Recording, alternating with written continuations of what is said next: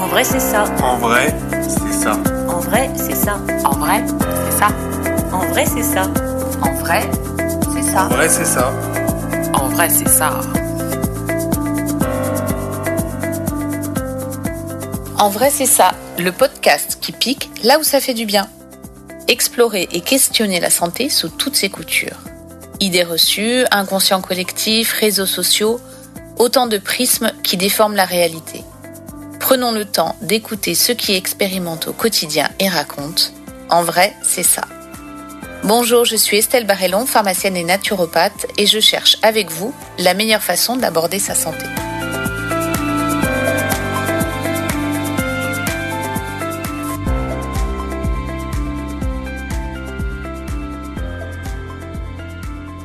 Bonjour et bienvenue dans cet épisode entièrement consacré aux compléments alimentaires. Ils ont inondé le marché. Magnésium, gélules pour la repousse des cheveux, curcuma, on en trouve de partout. De l'épicerie à la pharmacie, en passant par les salles de sport ou les instituts de beauté. On ne va pas se mentir, c'est un peu la jungle et il y a à boire et à manger, sans mauvais jeu de mots, dans l'offre des compléments alimentaires. Gummies promettant monts et merveilles, élixirs de plantes aux formules mystérieuses, collagène marin vanté par les influenceuses beauté, il est temps de faire le tri dans toutes ces préparations, aux vertus parfois exagérées.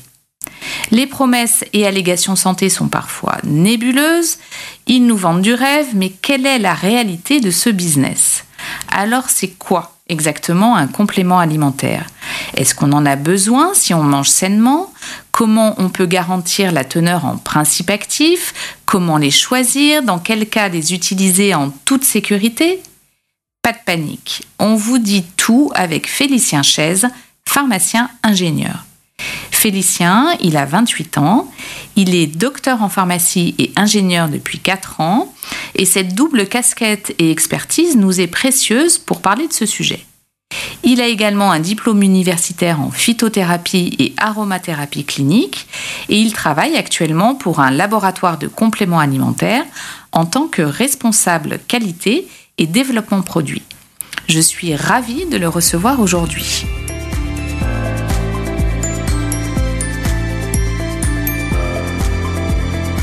Salut Félicien, comment ça va aujourd'hui? Ça va très bien Estelle, merci. Alors, euh, pour commencer, on va peut-être euh, définir un complément alimentaire. Comment est-ce qu'on pourrait euh, l'expliquer facilement? Alors bon, facilement, je vais le faire juste après, mais déjà, il y a un, décret qui date de 2006 et qui définit précisément ce qu'est un complément alimentaire. Donc il y a vraiment des articles de loi qui définissent, voilà, très, qui encadrent vraiment ce que c'est un complément alimentaire. D'accord. En résumé, de manière assez simple, ce sont des denrées alimentaires dont le but est de compléter le régime alimentaire normal, qui constitue une source de nutriments ou d'autres substances ayant un effet nutritionnel ou physiologique. Donc ça c'est très important. D'accord. Et ils peuvent être commercialisés sous forme de doses, des gélules, des comprimés, euh, des sachets de poudre, des flacons. Mhm. Voilà, il y a différents, euh, différents formats de compléments alimentaires. Euh, donc après l'article de loi il nous précise ce qui peut rentrer dans le cadre d'un complément alimentaire. Donc ça peut, il peut y avoir des quels sont les ingrédients en fait. Donc ça mhm. peut être des nutriments euh, tels que les vitamines, les minéraux, euh, d'autres substances à but nutritionnel ou physiologique, et puis également des plantes ou des préparations de plantes. D'accord.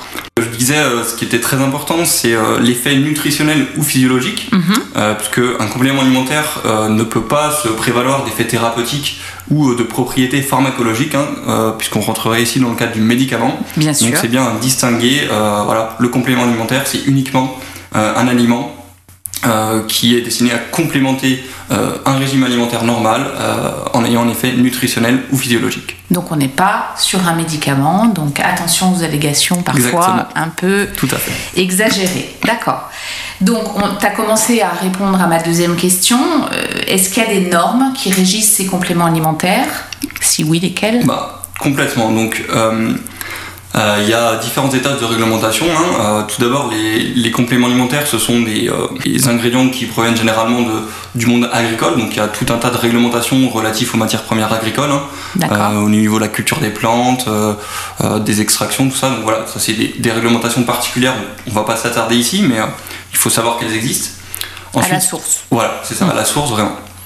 On a également des textes qui régissent les denrées alimentaires. Euh, donc ça c'est euh, commun à euh, vos paquets de biscuits, vos yaourts, voilà, c'est tout ce qui on va dire peut être mangé et c'est le cas des compléments alimentaires. Donc il y a des textes qui, qui doivent être appliqués, tels que l'obligation de sécurité et l'obligation d'information du consommateur. Hein. donc ça, mhm. ça va après donner des, des, des directives, notamment pour l'étiquetage. Et puis enfin, on va avoir des textes qui sont spécifiques pour les compléments alimentaires. Et donc, ces textes, eh bien, euh, ce sont, euh, ils sont tout d'abord européens. D'accord. On a une directive CAD des compléments alimentaires, euh, qui est la directive 2002-46 CE pour ceux qui veulent vraiment chercher ça sur internet et avoir les textes de loi en détail. Et donc cette directive européenne, elle a été transposée en droit, en droit français mhm. à travers le décret numéro 2006-352, voilà, qui est donc relatif aux compléments alimentaires avec la définition dont je vous ai fait un petit résumé juste avant. D'accord. Donc on a de la chance parce qu'on est en Europe et que les choses sont quand même ultra cadrées. C'est très bien encadré.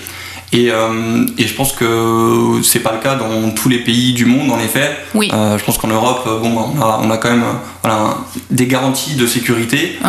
Euh, en France, notamment, on a, on a beaucoup d'instances qui, qui jouent aussi en faveur de la, de la reconnaissance des compléments alimentaires.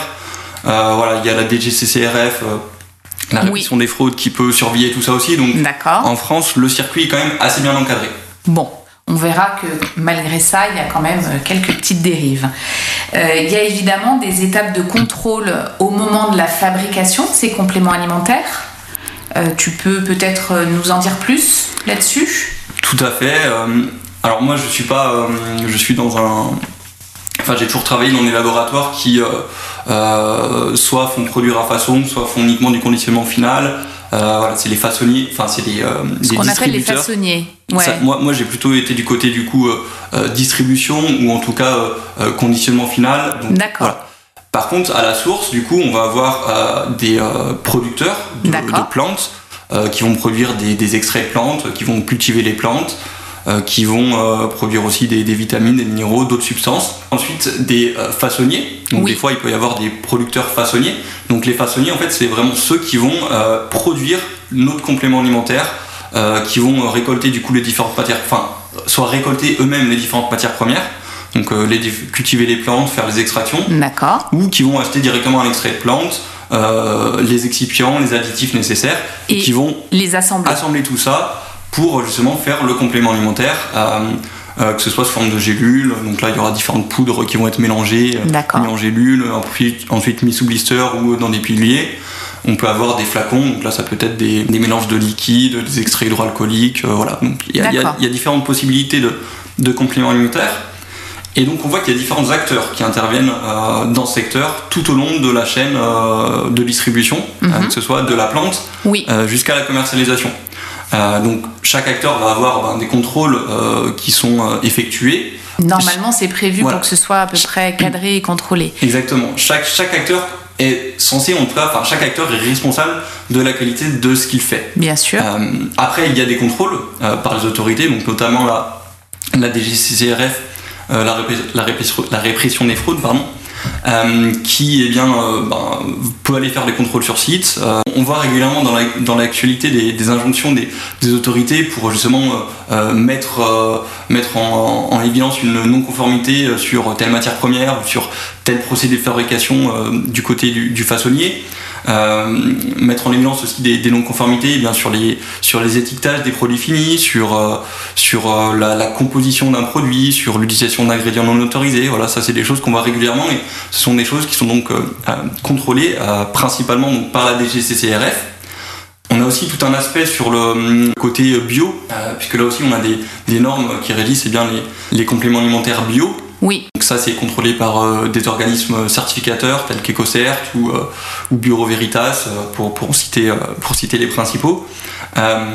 donc, donc voilà, il y, a tout un tas de normes par rapport au bio aussi. Hein. on ne peut pas fabriquer en même temps du bio et du non bio. Voilà, il y a tout un tas de, de, normes du côté des, producteurs. Et donc voilà, vraiment plein de plein d'étapes au final dans la fabrication d'un complément alimentaire chaque acteur qui réalise ces étapes est euh, censé voilà, garantir la qualité euh, de ce qu'il fait. Et puis tous les acteurs qui sont ensuite en aval doivent aussi vérifier ben, que ce que le façonnier fait, ce qui est produit, que l'origine des plantes est bien respectée.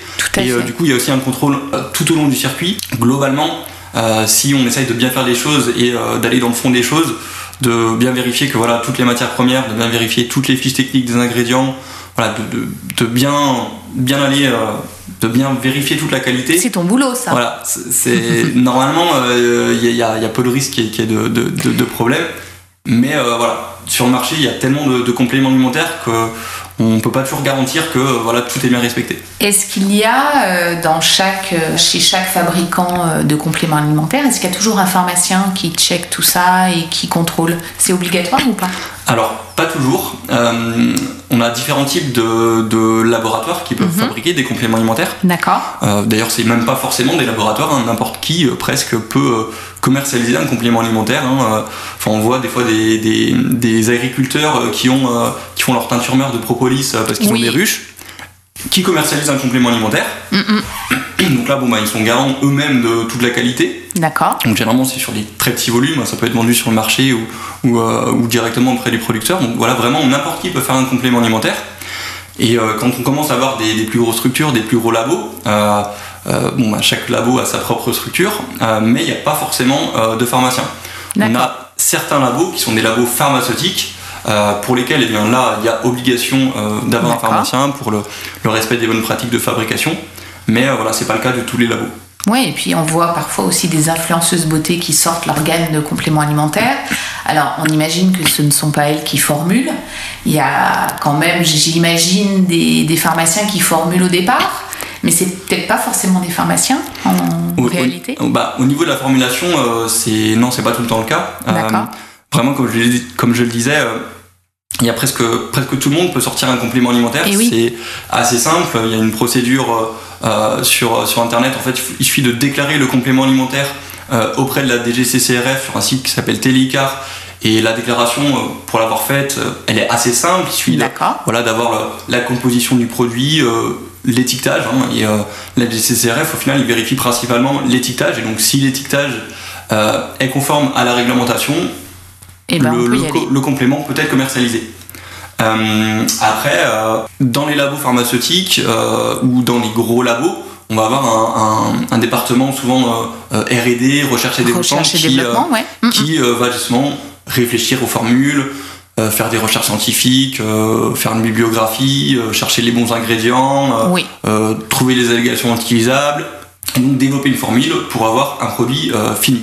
C'est euh, ce service recherche et développement, il peut être composé euh, de pharmaciens, d'ingénieurs, de personnes du marketing, de voilà, c'est pas, il n'y a pas forcément euh, de, de, garantie que à l'origine d'une formule, on est un pharmacien.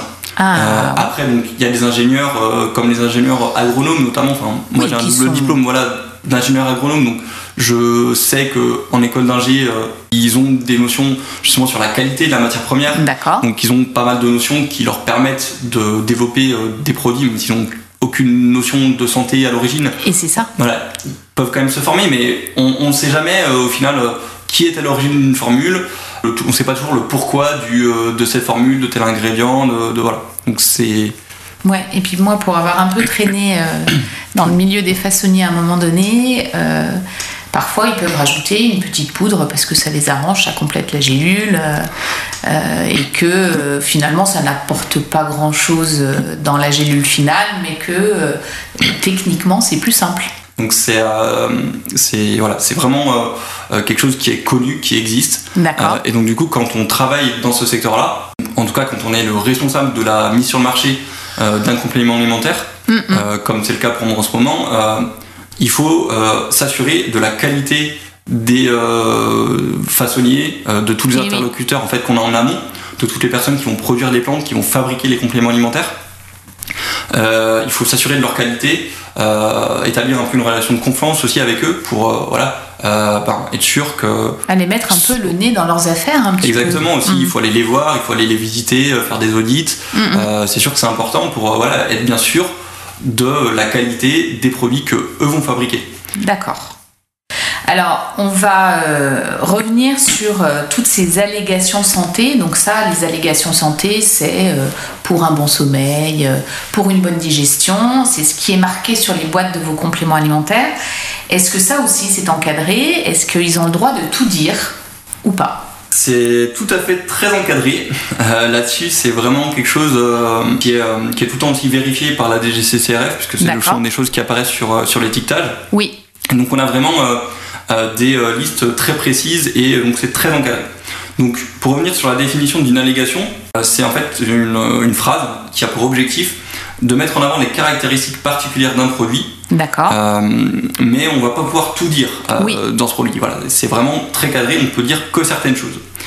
Et donc ces allégations, elles sont définies euh, pareil via un règlement euh, européen et euh, français. Mhm. Et au niveau de la France, on a différentes allégations qui sont utilisables. D'accord. On a tout d'abord les allégations nutritionnelles, qui sont des allégations qui impliquent ou suggèrent qu'une denrée alimentaire possède des propriétés nutritionnelles bénéfiques de par l'énergie qu'elle fournit ou non, ou par la présence de nutriments ou d'autres substances. Alors, donne-nous un exemple. là- Exactement, euh, c'est un peu flou en effet la définition telle qu'elle, euh, mais ça peut être une, une allégation de type euh, riche en fibres ou source de vitamine C, source de vitamine D, voilà. D'accord.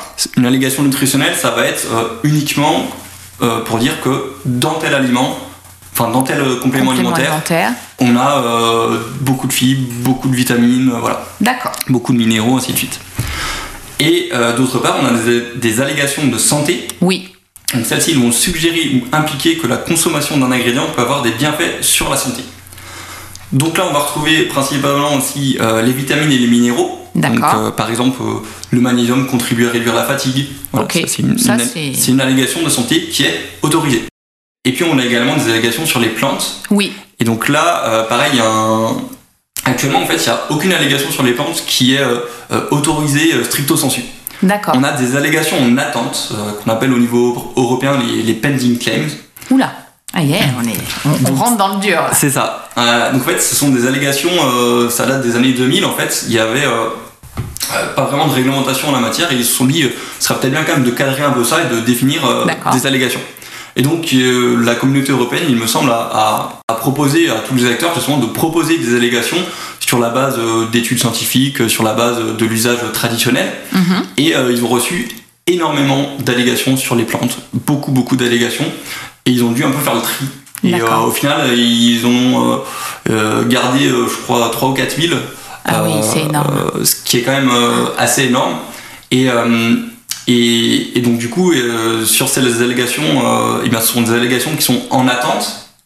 C'est-à-dire qu'elles vont De pas encore voilà, elles n'ont Hmm. pas encore été complètement validées, mais euh, tant qu'elles sont en attente, on peut les utiliser. D'accord. Mais potentiellement, dans les années à venir, bon, ça fait déjà quelques années que, que ça c'est en, en réflexion, euh, ben, les autorités réfléchissent à, à justement encadrer encore mieux ça. Donc, on ne sait pas, peut-être que d'ici 5 à 10 ans, ces allégations ne seront plus autorisées ou qu'en tout cas qu'il y aura des, Ouais, des évolutions de la réglementation. D'accord. Alors, est-ce qu'on peut donner un exemple d'allégation de santé? Ben, tout à fait. Donc, par exemple, pour le, le tilleul, on a le tilleul favorise le sommeil et favorise un repos nocturne bon et sain. Ou encore pour euh, le guarana, euh, le guarana soutient la vigilance et aide à réduire la fatigue mentale. D'accord. Donc ça, ce sont des allégations qu'on peut indiquer sur les étiquettes. D'accord. Donc là-dessus, pareil, le- les autorités sont assez euh, strictes, c'est-à-dire que ça doit être le libellé soit tel quel, soit euh, très proche. On peut pas Oui, modifier. c'est ça, on peut pas euh, voilà, s'amuser on peut pas dire, modifier euh, trop de choses. D'accord. Voilà, il faut quand même qu'on reste vraiment dans le cadre de ces allégations en attente. Ok. Bon, alors là, on a, dis donc, on a attaqué l'épisode avec euh, beaucoup, beaucoup de techniques. Alors évidemment, hein, forcément, un pharmacien ingénieur, hein, il, il va dans les détails, c'est top. On va peut-être repartir dans des choses plus proches des gens. Euh, je pense qu'on les a. Moi, je trouve, de ce que tu me dis, je trouve ça assez rassurant quand même, hein, euh, de voir que euh, bah, les choses sont encadrées. Après, vu que j'en propose souvent des, compléments alimentaires, je vois bien que des fois il y a un peu des dérives et le, seul point qui m'a inquiété, c'est de savoir que n'importe qui peut formuler. Tu vois, ça, ça m'a un peu euh, interpellée. On va repartir sur le grand public. C'est quoi les compléments alimentaires qui ont le plus de succès en ce moment? Alors bon, en ce moment, et avec le Covid, c'est les compléments alimentaires pour l'immunité. hein. ça, ça a été quelque chose euh, D'accord, l'immunité. depuis, euh, depuis du coup, euh, bah, depuis 2-3 ans là, les, il y a eu vraiment une augmentation. C'est en tout cas, c'est ceux qui ont eu, le, ils étaient déjà très bien, mais ils ont eu vraiment la plus, la plus forte évolution. D'accord. Euh, si je reprends un peu les, les chiffres du coup euh, qui ont, qui ont- que j'ai pu trouver sur le, le site du Synadiet, qui est le syndicat national des compléments alimentaires. D'accord. Je vous en ai parlé brièvement tout à l'heure, mais c'est vraiment un syndicat euh, qui œuvre pour le secteur et euh, qui fait des études, euh, qui œuvre pour la reconnaissance des compléments alimentaires, pour bien définir que les allégations sont bien utilisables. Donc là-dessus, c'est ils sont vraiment top. Et donc, pour les chiffres, en 2022, donc 59% des Français déclaraient avoir consommé des compléments alimentaires au cours des deux dernières années. Ah oui. Oui, c'est un engouement. Ouais, Hmm. voilà, il y a voilà, plus de la moitié des Français qui consomment des compléments, Et alimentaires oui. des compléments alimentaires. Et euh, parmi ceux qui consomment les compléments alimentaires, on a quand même 71 pour- 71% de consommateurs réguliers D'accord. et 21 29% de consommateurs occasionnels. Mais voilà, quand même, euh, du coup, près de euh, Deux 30% de la population euh, qui euh, consomme des compléments alimentaires de manière régulière. D'accord. Et donc les compléments alimentaires à succès, eh bien, ce sont euh, euh, les compléments alimentaires euh, pour l'immunité, et D'accord. puis aussi pour tout ce qui est vitalité et énergie. Et oui, on est fatigué. Hein. Exactement, voilà, tout ce qui est vitamine C, les vitamines D, tout ça, c'est c'est vraiment euh, des compléments alimentaires qui sont à succès. Ensuite, on a les compléments alimentaires pour le sommeil et le stress, Et qui oui. reviennent aussi beaucoup. Mm. Compléments alimentaires pour la digestion, le transit. Ouais. Et puis aussi les douleurs articulaires. Et oui.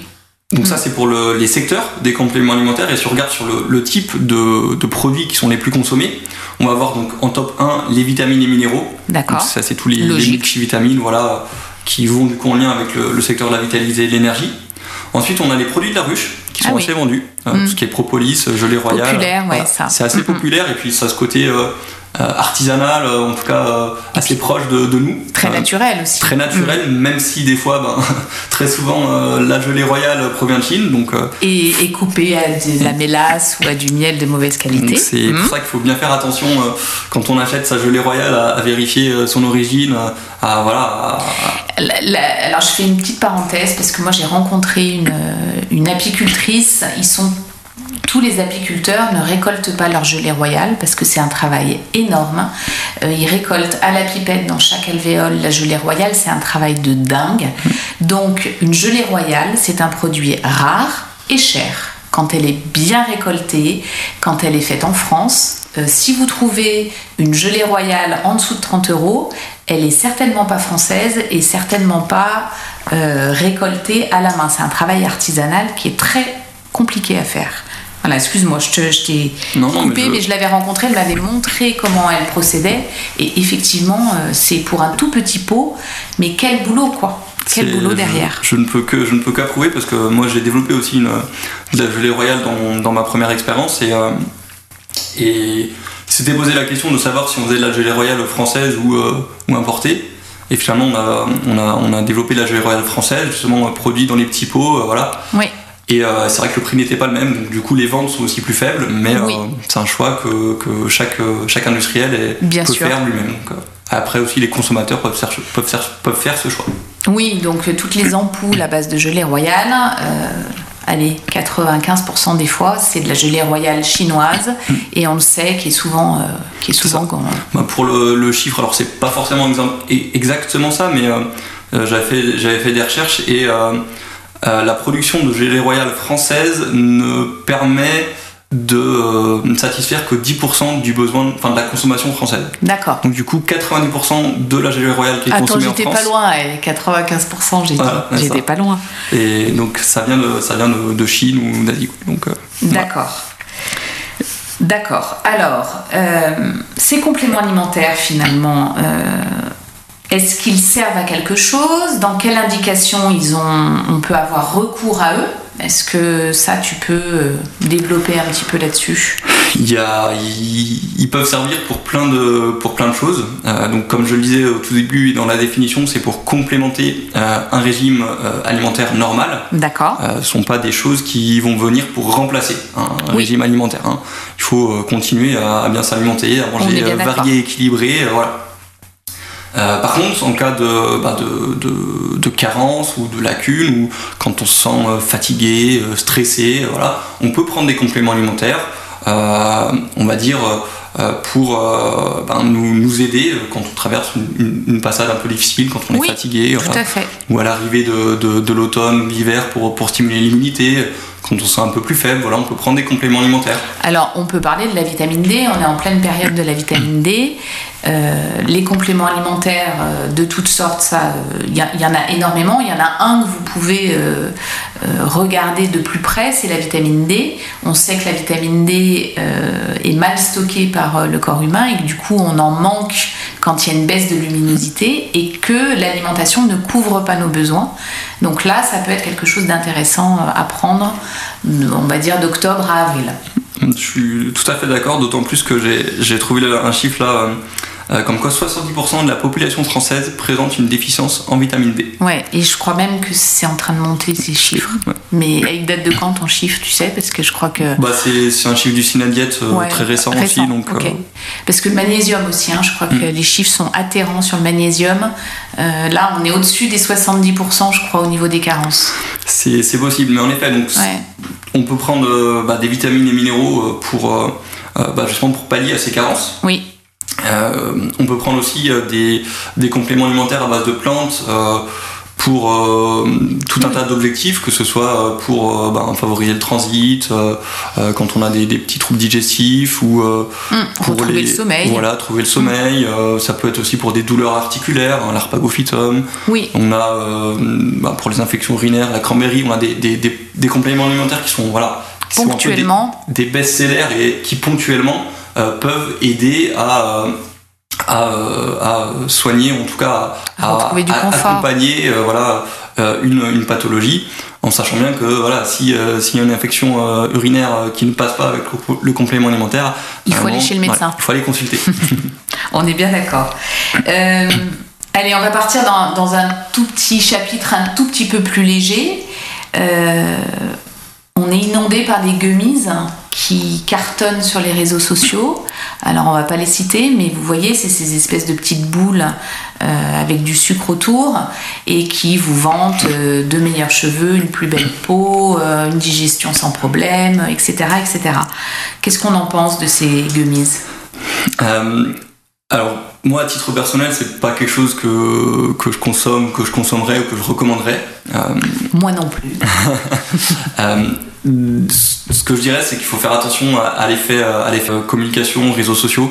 Oui. Euh, on voit énormément, en effet, beaucoup de, de ces produits euh, qui arrivent, qui sont mis en avant. Mais, comme je le disais, n'importe qui peut euh, bah, créer ses propres gummies, euh, créer euh, voilà, sa formule. Oui. Et euh, on ne sait pas trop, en fait, précisément euh, ce qu'il y a dedans. D'accord. Donc il faut bien regarder les formules. Je dis pas que toutes les gummies sont, euh, sont mauvaises, hein, mais euh, je pense quand même qu'il y en a une bonne partie euh, qui sont euh, assez peu dosées ou qui sont plus des, des bonbons qu'autre chose. Mm, mm. Euh, donc faut bien regarder justement la composition des gummies Mm, et euh, ne pas se laisser euh, influence, trop influencer par, par les réseaux sociaux, Tout par la, par la communication qui est à côté.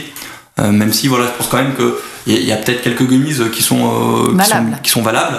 Euh, mais euh, il y a vraiment un effet mode et euh, comme vous le disiez, on est inondé. Euh, Ouais. même nous de notre côté, euh, on a euh, tout le temps des, des, des façonnés qui nous proposent des gummies, des en toutes plus, prêtes, vous- tout ça. ils vous pressurisent. Voilà, c'est ça. Mm. Donc c'est vraiment un... là c'est la mode. Euh, et je pense que ça va être un effet mode. Je suis pas sûr que dans euh, euh, 4-5 ans ça soit encore au, au top. Donc euh, après à voir ce que l'avenir nous dira, mais D'accord. Voilà. Bon, les gummies, on a, on a compris un peu trop de sucre et pas toujours euh, beaucoup d'actifs au rendez-vous. Euh, quels vont être du coup tes conseils quand on va choisir un complément alimentaire? Alors euh, ben, déjà bien se faire conseiller. Oui. Euh, Par un, par un professionnel Par un de santé, de si, santé, si possible. pharmacien, médecin, voilà. C'est c'est quelque chose, il faut bien avoir conscience qu'un complément alimentaire, ben, justement, c'est pas un bonbon, hein, c'est pas Eh juste oui. une gummise. C'est voilà, il faut pas les banaliser leur consommation. Non. Donc c'est bien de se faire conseiller.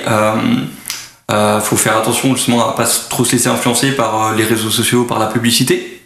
Il faut bien comprendre ce qu'il y a dans le complément alimentaire.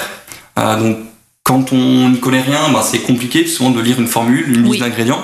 Donc euh, bah là, faut pas hésiter justement à, à demander conseil euh, pour, pour voilà, bien s'assurer qu'il y a les, les bons ingrédients dans les bonnes formes pour une bonne assimilation et une bonne efficacité. Voilà, donc c'est c'est quelque chose, si on veut bien consommer les compléments alimentaires, eh ben, il, faut, il faut bien se renseigner.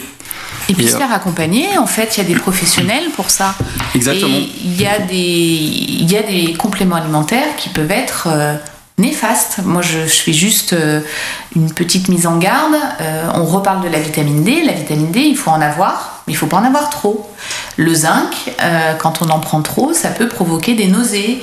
Donc, euh, ces supplémentations sauvages que nous, on voit beaucoup, et je prends un peu de ci et je prends un peu de ça, ben, faites-vous accompagner parce que c'est pas si anodin que ça.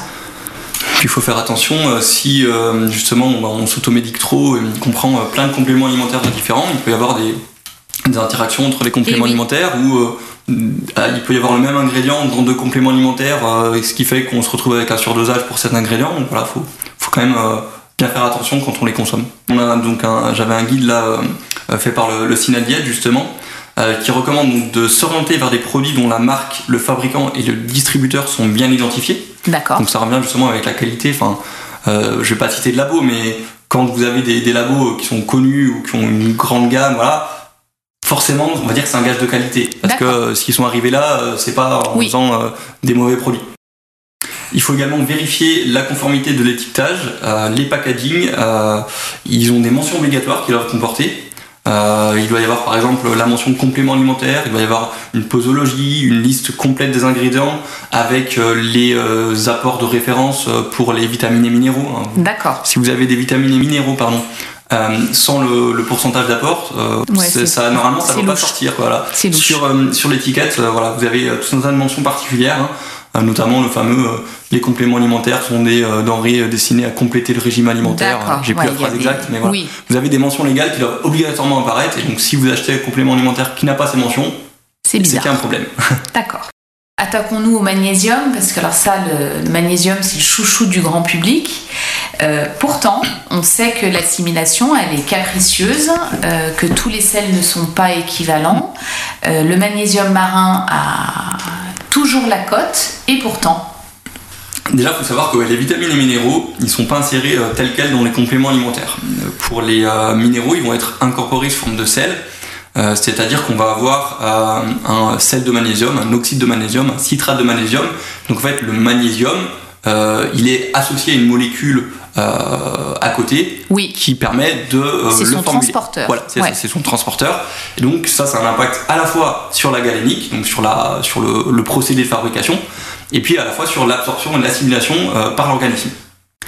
Euh, Le magnésium, il arrive en tenant la main de son transporteur, et il y a des transporteurs qui vont au bon endroit et d'autres qui euh, vont peut-être au bon endroit, mais qui le laissent euh, pas rentrer correctement dans l'organisme. Il y, a, il y a cet aspect. Donc, euh, euh, pour le magnésium, euh, on va avoir d'une part un critère de biodisponibilité, c'est-à-dire de savoir la, la quantité Qui passe qui passe exactement, et euh, d'autre part euh, une, euh, une quantité de une quantité de magnésium liée au ciel.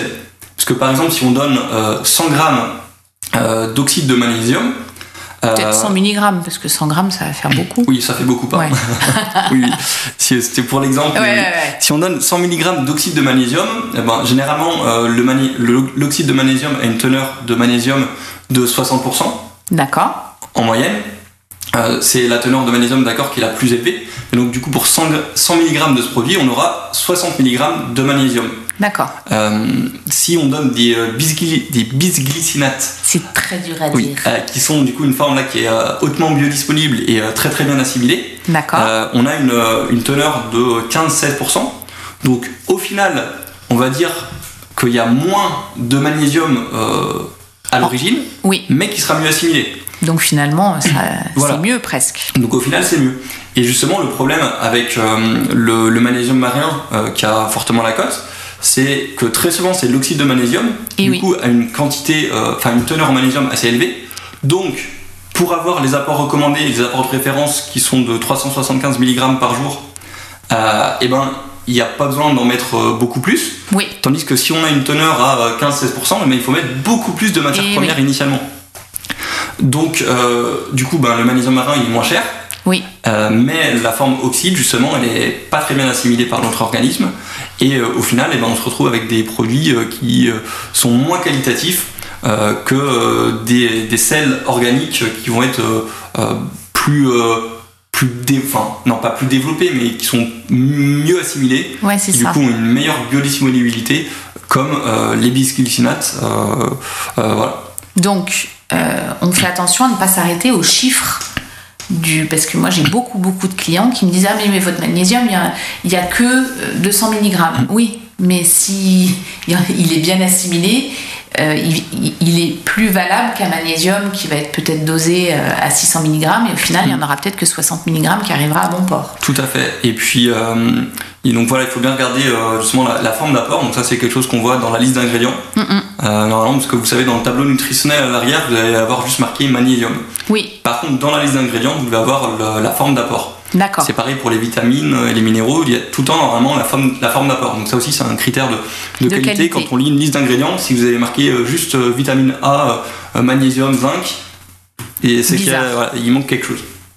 Et puis euh, par rapport au magnésium aussi et aux différentes formes d'apport, il faut savoir que euh, l'oxyde euh, consommé à, justement à- en grosse quantité, il peut avoir un effet laxatif. Oui. Donc c'est c'est quelque chose, voilà, C'est pour ça que certains disent que le magnésium fait mal au ventre. Exactement.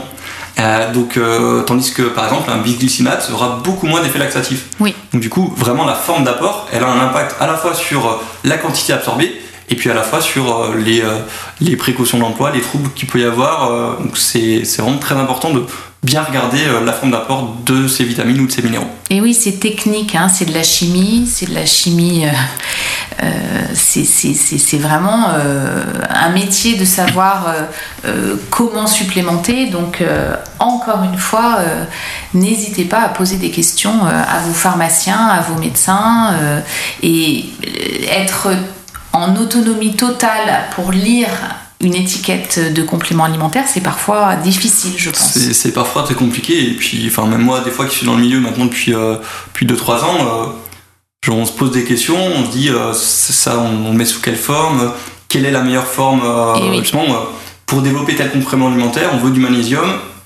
sous quelle forme on va l'avoir. Il y Oui, a aussi des raisons de coût parce que du coup, ben, souvent les, les bisglycinates ils vont être plus chers que l'oxyde. Donc voilà, il y a tout un tas de paramètres à prendre en compte quand euh, on formule, nous de notre côté, euh, du côté industriel, Euh, et euh, que les consommateurs ou quand même aussi beaucoup de pharmaciens, je pense, n'ont pas forcément conscience de tout ça. Euh, et euh, c'est important voilà, de, de bien se renseigner sur, sur le sujet euh, parce que d'un complément alimentaire à l'autre, euh, il y aura, peut y avoir la même quantité de magnésium mais euh, sous une forme différente et du coup euh, des, une efficacité qui ne sera pas la même. Ouais, et puis des gros fossés d'efficacité, ouais, des gros écarts. Euh, on va peut-être finir avec la question sur bah, justement ces compléments alimentaires. Ils sont disponibles partout.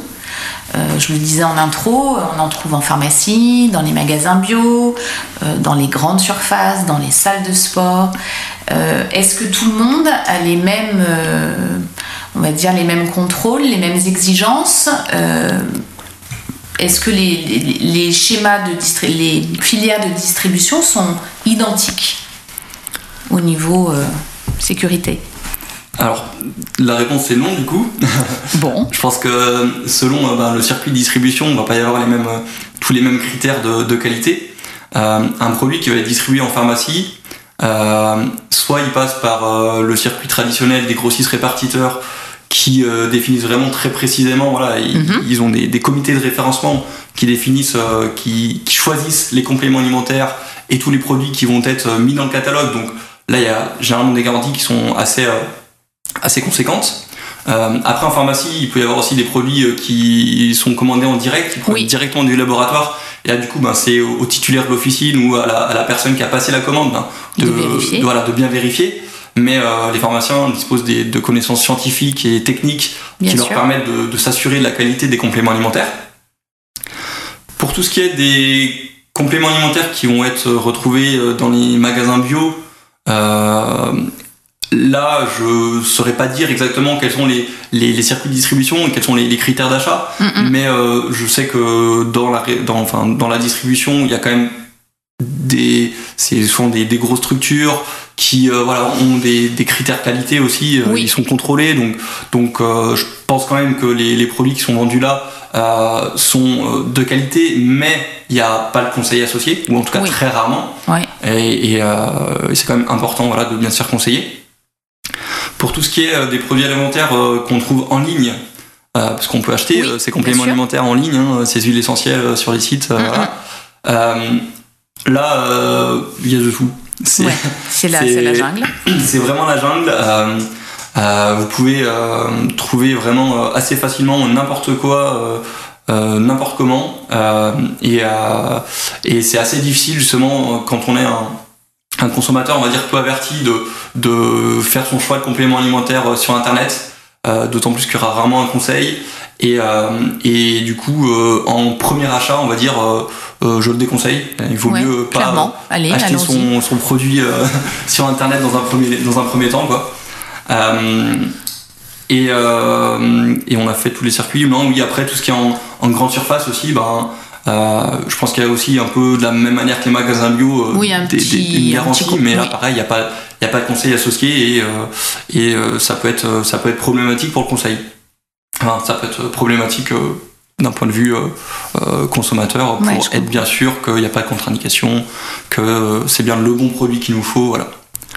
Ouais, donc euh, bon, on a, on a dit beaucoup, beaucoup de choses. T'es- C'est passionnant de t'écouter parce que en plus tu connais vraiment bien ce, milieu-là.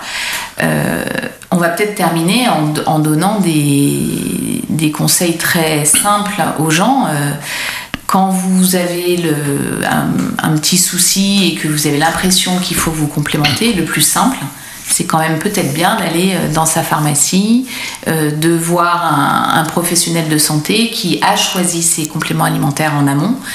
Euh, pour la première fois, c'est ce que Mm. tu dis. Après, une fois qu'on a bien compris, euh, que les choses nous ont été expliquées, pourquoi pas faire du, du réassort euh, dans, dans un magasin bio ou dans une grande surface Pourquoi pas Mais une fois qu'on a bien su quel sel de magnésium nous convenait, euh, quel complément alimentaire était, était intéressant pour nous.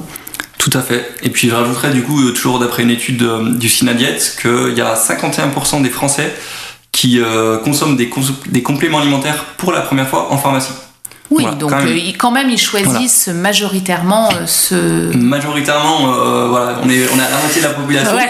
Allez, je vois le verre à moitié plein. Voilà, non mais c'est non mais c'est c'est quand même bien mais c'est vrai que si on tendait vers vers un 80% euh, ça serait quand même plus Mm. enfin ça serait plus sécuritaire et donc 51% qui l'achètent en pharmacie pour la première fois et après on a 45% pour renouveler donc du coup on voit quand même qu'il y a une certaine perte euh, qui peut s'expliquer ben, parce que euh, euh, ils trouvent ça moins cher ailleurs Oui. ou voilà Oui.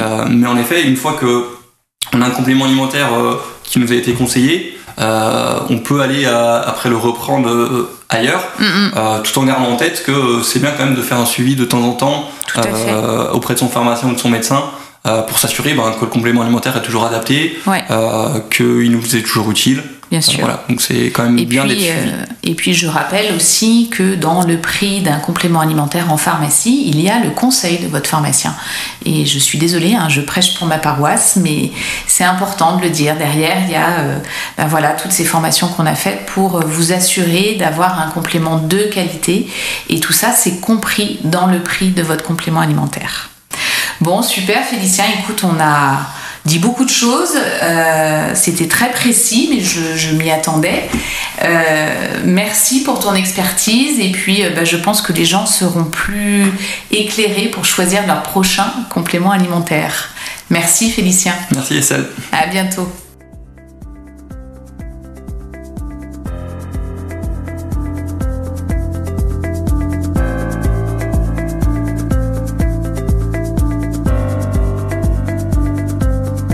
Cet épisode sur les compléments alimentaires touche à sa fin. Félicien nous a éclairé sur leur mode de formulation, de fabrication ou de contrôle tout au long de la production. Mais a-t-on vraiment besoin de se supplémenter quand on mange de tout et de façon équilibrée? Voici mes conseils. Une alimentation équilibrée sera toujours le socle d'une santé solide. Je vous le répète souvent, ne négligez pas l'impact de votre assiette sur votre santé. Pensez aliments frais, bruts, majoritairement d'origine végétale. Pensez couleur, cru et cuit et variété des nutriments. Malheureusement, malgré tout le soin qu'on peut apporter à ce que nous mangeons, les carences nutritionnelles sont nombreuses dans la population générale. Nous ne mangeons plus assez de poissons ou de graines, donc nous manquons d'oméga 3. Nous négligeons l'apport de fruits et légumes crus, donc nous pouvons manquer de vitamine C. Nos fruits et légumes ne nous apportent plus assez d'oligo-éléments car les sols ont été trop lessivés par l'agriculture intensive et la teneur en nutriments de nos aliments s'amenuise. La vitamine D nous manque cruellement à partir d'octobre, dès l'automne, et nous surconsommons notre magnésium avec le stress ambiant. Pour toutes ces raisons, je recommande de se supplémenter de manière physiologique et toujours encadré par un professionnel de santé. Alors, je vais prêcher pour ma paroisse, mais le pharmacien reste le professionnel de santé de référence pour le choix des compléments alimentaires. Je vous conseille donc de la vitamine D d'octobre à avril avec un dosage vu avec un professionnel de santé, du magnésium de qualité très régulièrement, au moins une cure par trimestre, des oligoéléments une fois par semestre en cure ou bien plus régulièrement une à deux fois par semaine sous la forme d'ampoules de plasma de Quinton des oméga 3 dès qu'on traverse un épisode où le cerveau, la mémoire ou l'émotionnel sont plus sollicités, une cure de probiotiques une à deux fois dans l'hiver, notamment si on a pris des antibiotiques. Pour tous les autres compléments, ils peuvent être utiles ponctuellement, en cas d'épisode de fatigue ou d'infection par exemple. À ce moment-là, je vous invite à vous rapprocher de votre professionnel de santé de privilégier des formules courtes et des produits de qualité. Attention de ne pas tomber dans l'excès d'une surconsommation de compléments alimentaires entraînée par des allégations santé trop alléchantes. Merci beaucoup pour votre écoute et je vous dis à très bientôt pour un nouvel épisode d'En vrai, c'est ça.